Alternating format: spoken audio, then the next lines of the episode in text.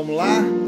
3, 2, 1. Vamos? Quer sentar aqui? Então vem. Vamos falar? A gente começa falando assim. Cafezeiro e cafezeira, seja muito bem-vindo ao podcast Café Forte, podcast de Natal. Fala, oi pessoal. Oi pessoal, fala. Fala oi pessoal. Fala, olha lá a câmera, fala oi pessoal.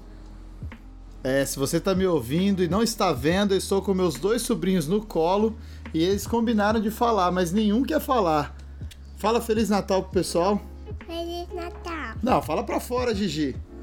Feliz Natal. Manda agora um beijo, um recado seu para todo mundo de Natal. Ah, você não quer dar recado? Então dá um beijo. Dá um beijo e tá liberada. Dá um beijinho de tio. Ah, que gostoso. Tchau. Então pode ir pra lá. É isso aí. Enquanto você fica com a vinheta, eu me livro desses pequenos. Lindo, maravilhoso. Café forte, café forte. Na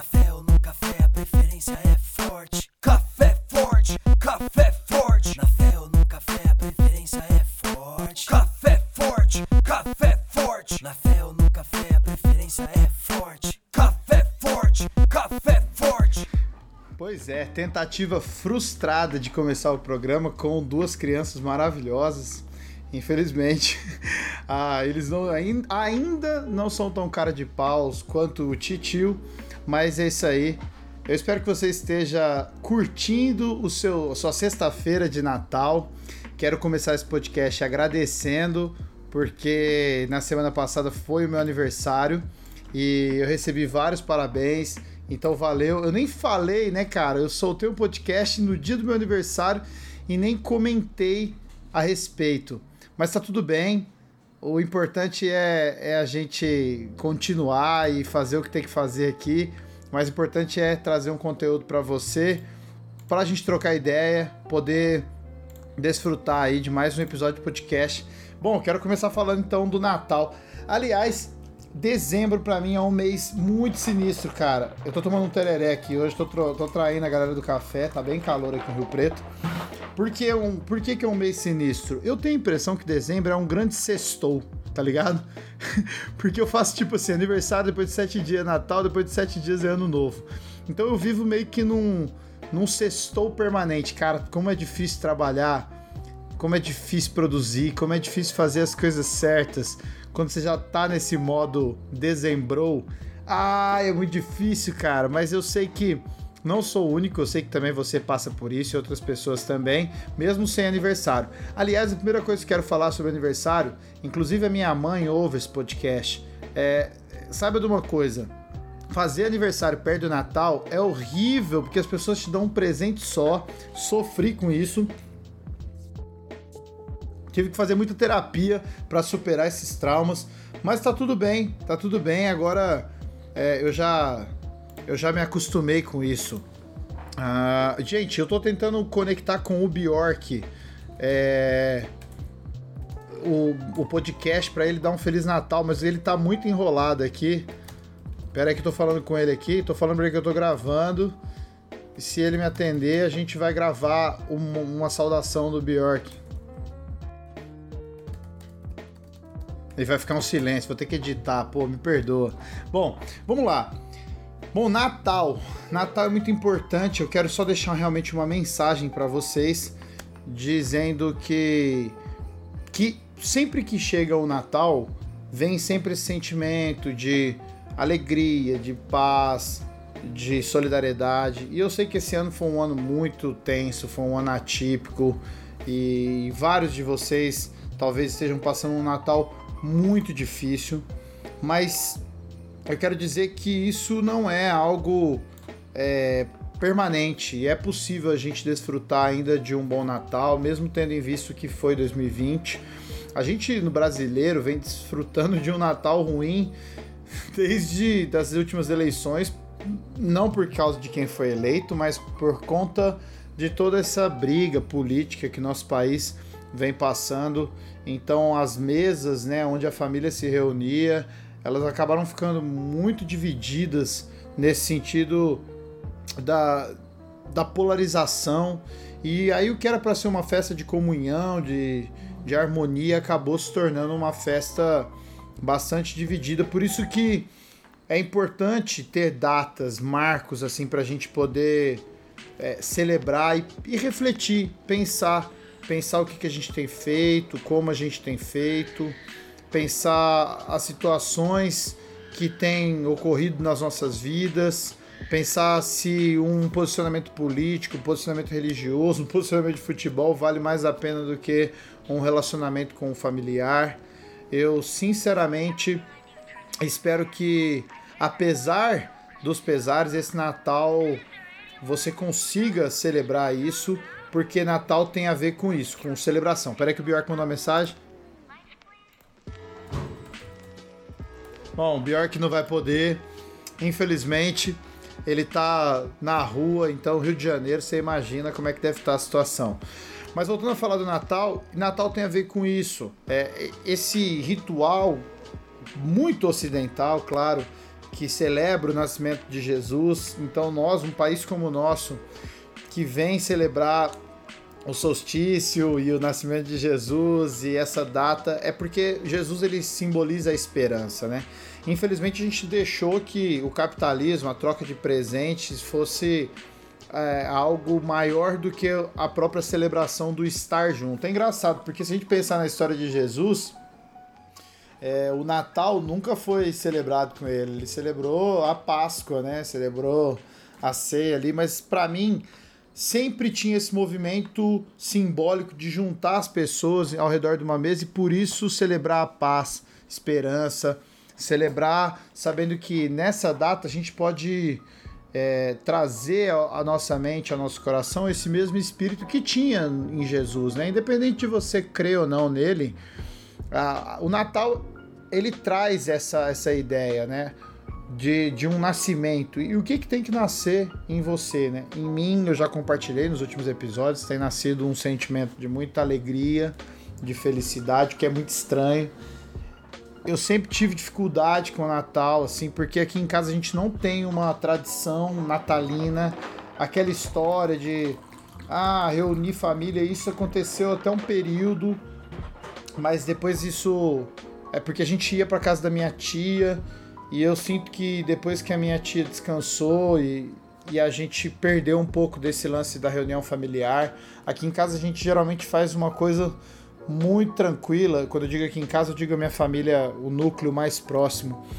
E, e dessa vez eu tenho a intenção de, de continuar fazendo essa, essa coisa mais intimista, mais familiar, bem pequena, mas também celebrar de um coração diferente, porque não importa o tamanho da reunião, importa a qualidade da relação que é tida na mesa.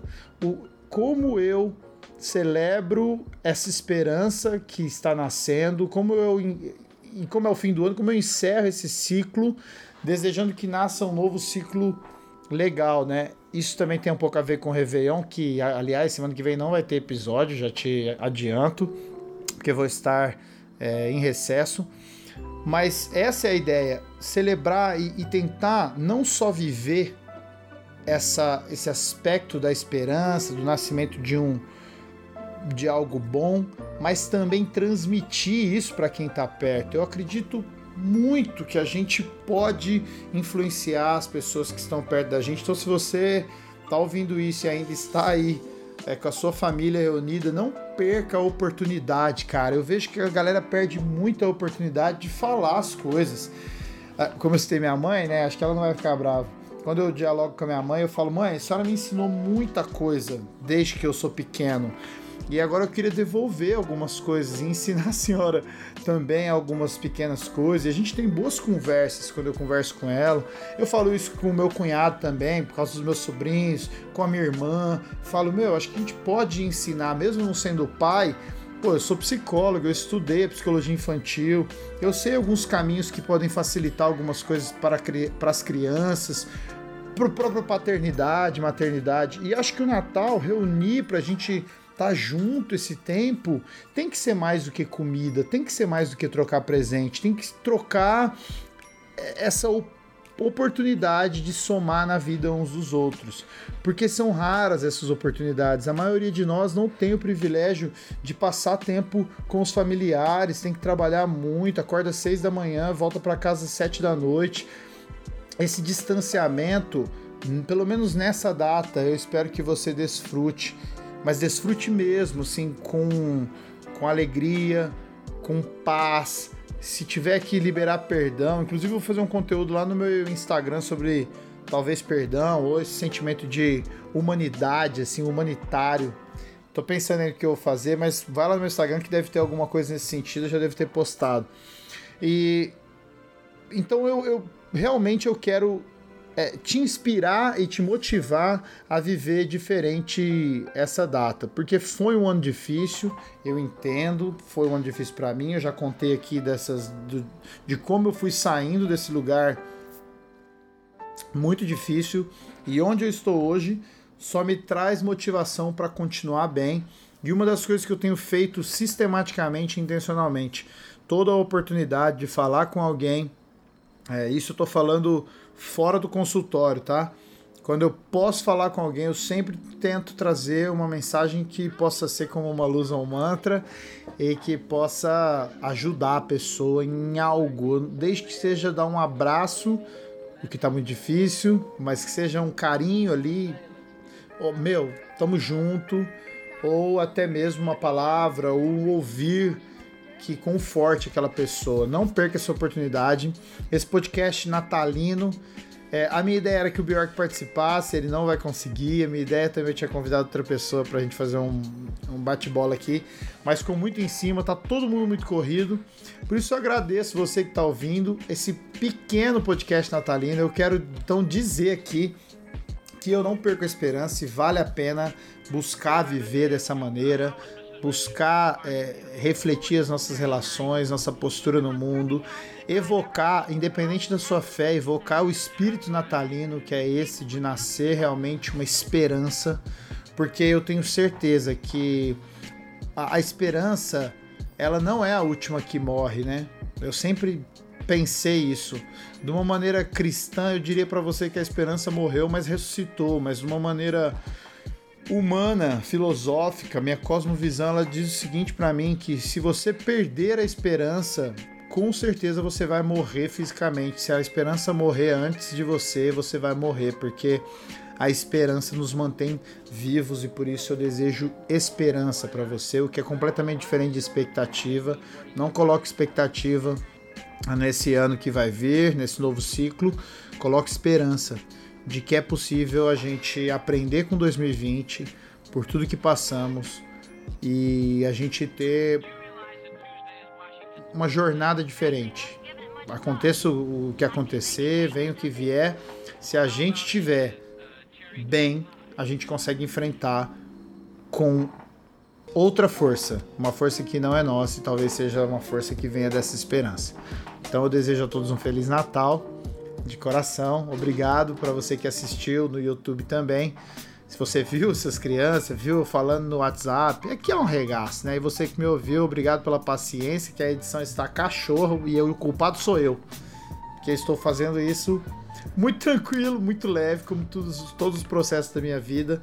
O que não quer dizer que precisa ser mal feito, mas como eu estou no dezembro, as coisas estão saindo desse jeito. Deixa uma recomendação de Natal se você quiser assistir um seriado que me foi indicado e muito bem recomendado.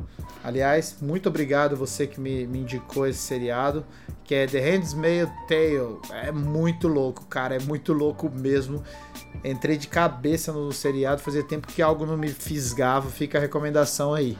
Beleza? É, um abraço, esteja na paz e na tranquilidade. A gente se vê em 2021 Demorou? Tamo junto, um abraço.